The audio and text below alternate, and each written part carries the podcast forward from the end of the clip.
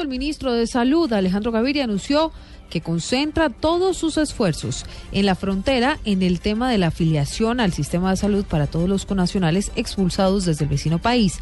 También el ministerio está concentrando sus esfuerzos en la vacunación a los menores de edad. En Cúcuta, Juliet Cano. El ministro de Salud, Alejandro Gaviria, dijo que se van a afiliar al régimen subsidiado a los retornados y deportados que han llegado a Norte y Santander.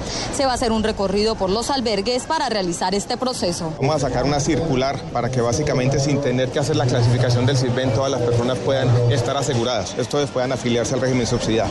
A eso vinimos, a coordinar estas labores tanto de atención asistencial como básicamente a vincular a todas las personas al sistema de salud colombiano. Recuerden que Colombia tiene cobertura universal. El ministro también dijo que se reforzará el esquema de vacunación y están prendidas las alarmas porque se han presentado seis casos de varicela. También agregó que en el estado Táchira se registraron 18 mil de estos casos. No tenemos todavía casos de circulación autóctona. Todos los casos, los seis son importados, pero dada la coyuntura difícil al otro lado de la frontera es un tema en el que tenemos que prestar atención.